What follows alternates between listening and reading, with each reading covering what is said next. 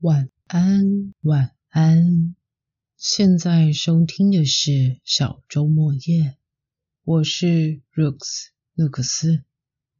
在这个节目里，我会选读片段的文字或文章，当做床边故事，希望过程能帮助聆听的各位顺利入睡。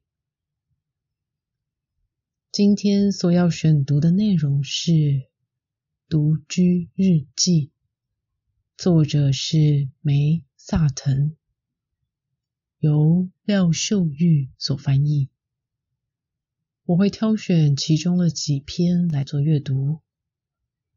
准备好了吗？那么要开始今天的床边故事喽。十月六日。每当期盼着某人来共进午餐，这一天就显得格外不寻常。满室摆着漂漂亮亮的鲜花。安妮·伍德森今天要来，我知道他会留意到这些鲜花。我的朋友里鲜少有人打量这屋子的眼光跟他一样，或许是因为他曾独自住在这里。那时，他修剪树木、除草，甚至整理放了床单整套的柜子，把这里当成自己的家。这一天，天气和许，出门拿信，停下来抬头望着白蜡树，树叶已落光了。想到这一切不久都将消损殆尽，只剩下树干。就让我感到高兴。这是大自然向叶子与色彩所做的华丽告别。我想着这些树木，它们就这样轻易的离去，任凭一季茂盛的叶子凋零，毫不悲伤的离去，进入树根深处，为来年的重生而沉睡。这些日子。我不断的回想起诗人艾略特的诗句，教我们在乎与不在乎，教我们安静坐定。马勒的告别，德国指挥家布鲁诺·华尔特与英国女低音凯瑟琳·费里尔合作演出，也表达了同样的思想。每年秋天，我都重新聆听这首曲子。然而，马勒的告别是对失去的哀叹，是面对离别的抒情长叹。至少到了最后几个长乐句，才流露出宁静与放下的心境。我与海伦·米尔班克昨日去湖边野餐，在波光粼粼的湖面映衬下，金色树叶与美丽的红色小枫树。闪耀着透明光泽。当下，我想到了这首乐曲。除了人类之外，大自然还有其他绝望的生物吗？一只脚卡在陷阱里的动物看起来并不绝望，它太忙于求生了，一切都囿于某种静止而紧绷的等待。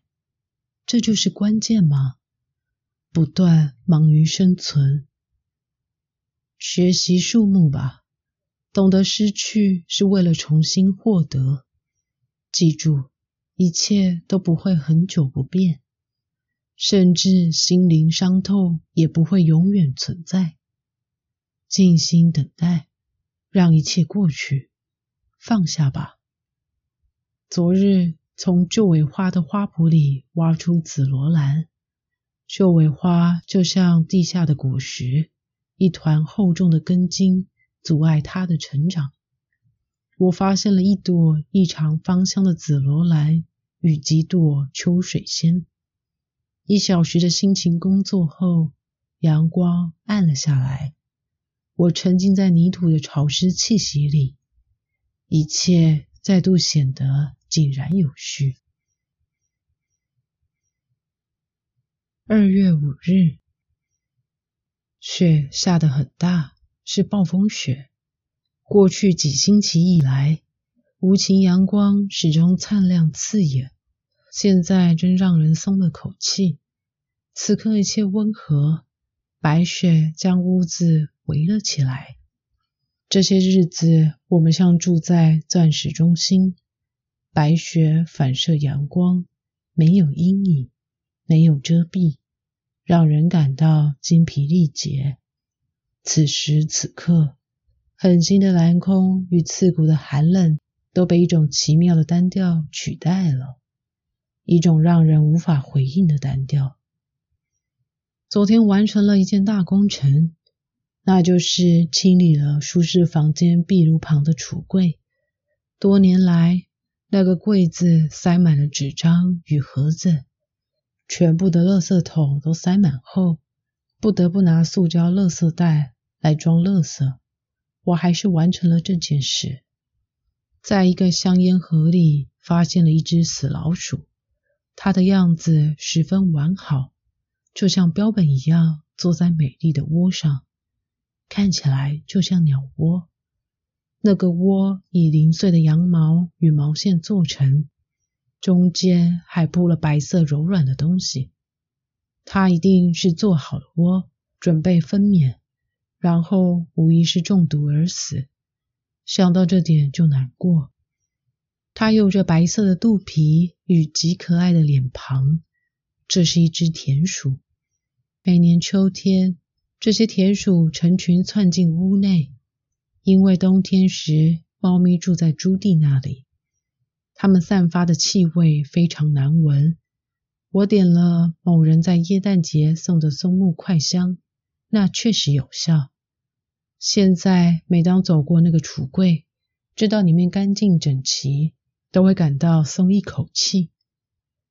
不时发现自己重读法国哲学家路易。拉维尔的《邪恶与苦难》这本杰作的第二章题目叫做《一切的离合》，正是他培养与确定了我的信念，也就是我相信独居是一种交流的方式。拉维尔写道：“在我们意识到人真正成为一个人之前，人与人之间不可能有真正的交流，因为。”如果一个人能付出，就必须在痛苦的孤独中拥有自己。除此之外，没有东西属于我们，我们也没有东西可以给予。一个人甚至可以这样说：一旦我开始与自己沟通，就是开始与他人沟通。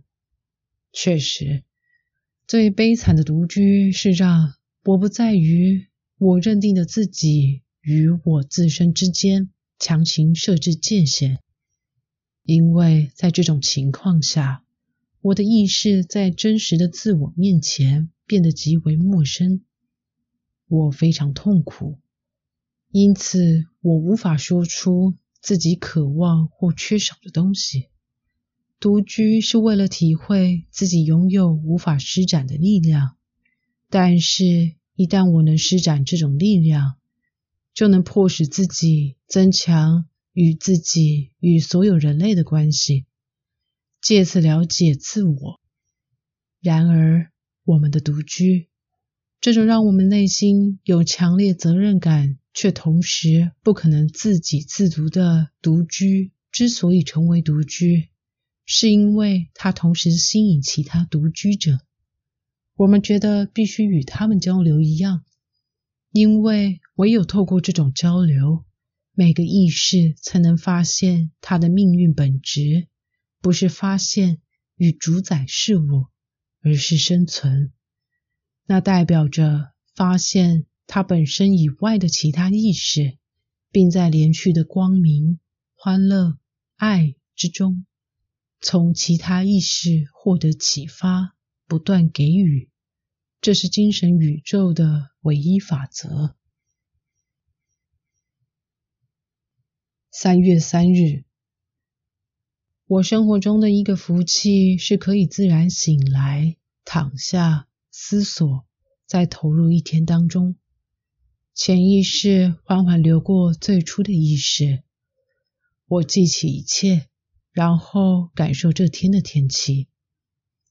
我几乎总在早晨六点半至七点半之间起床。这一天与另一天没有太大差别，但我过得随心所欲，没有被迫做的事，这让情况有所不同。今日是铁灰色的世界。吃完早餐后，填满喂鸟器的饲料，清空废纸篓，因为一场暴风雪又将来临。天气预报已提醒。风从东北方吹过来，进屋时感到雪花落在脸上。现在雪下得很大，又是缩到自己茧里的美好日子。希望今天能写出一首诗。近来许多思绪缠绕在心头，尚未沉淀。这一晚，我想起了一个希腊神话故事。描述一对情人，一个只爱高山，一个独恋大海，因此他们不得不在山海之间会面，否则根本无法相见。这个故事让我想到了美国诗人米莱的诗作《山谷博物》，它的结尾如下：哀痛之极，流不出泪。我伫立着。想起岛屿与大海失落的声音，美好的生活就跟沙滩上的几几鸟鸣一样短暂。两年，两年，我辛勤的耕种高地。我经常感觉这里到处都有海的形象，包括壁炉台上的贝壳，当然也包括那个大房间里。葛饰北斋的画作，米莱的诗作如音乐般美妙。他粗略却自然地改变诗的节奏，长短相宜。《雪中雄鹿》一诗完美体现这项技巧。他的作品经常带有英国诗人豪斯曼与莎士比亚的微弱影子。唉，最后他竟无法创造一种。与成熟技巧相配的可行结构，无论在他心中或是在诗里，皆如此。昨日收到尤金尼寄来的美好信件，现在他七十多岁了，内容与老年有关。生命继续前进，表面上单调乏味，深处却雷电交加，达到巅峰，充满绝望。我们迈入的这个人生阶段充满新观念，却无法传达到另一个阶段。在这个阶段，一个人感受到无比的温柔，同时又感觉到极度的绝望。这种生活的难解之谜不断扩大，它淹没一个人，压垮一个人，然后在至高无上的光明时刻，一个人。忽然开始意识到神圣。我们的生活必须尽可能接近尤金尼所谓的神圣。我越来越明白，印度教的思想充满真谛。为了让自己变得完整，一个人在晚年时离开家人，抛下责任，成为圣者，一位漫游者，抛下所有让心灵。远离大自然，远离纯粹冥想的东西。重点在于不要变得漠不关心。家务事确实提供生活的秩序，然而我对花时间做家务越来越没耐心。我不得不把全部的地板重新漆成黄色。这个工作实在是让人厌烦。地板的漆已经维持十年。比我最初的想象好上太多，但现在它确实看起来陈旧破烂。昨天努力准备了油漆，但是油漆必须混合调配，这都要花时间，半是时间。拾花弄草则截然不同，那扇门总是敞开，通往神圣、成长、出生、死亡。每朵花在短暂的生命里容纳了整个谜团。我们在花园里永远不会远离死亡，滋养、美好、具有创造力的死亡。雪下的密集、快速。睡着了吗？孤独是一种状态，寂寞是一种感觉。如果懂得享受一个人的时间，何须在意那在他人眼中看起来是孤独的？只有在自己觉得是需要人陪了的当下，寂寞才悄然现身。大家感到寂寞的时候是在什么情况下的呢？对孤独和寂寞又是怎么分别的呢？亦或是？根本没有区别。好的，今天就先到这，有机会下集再见。Have a good night, let's start a new life. Bye.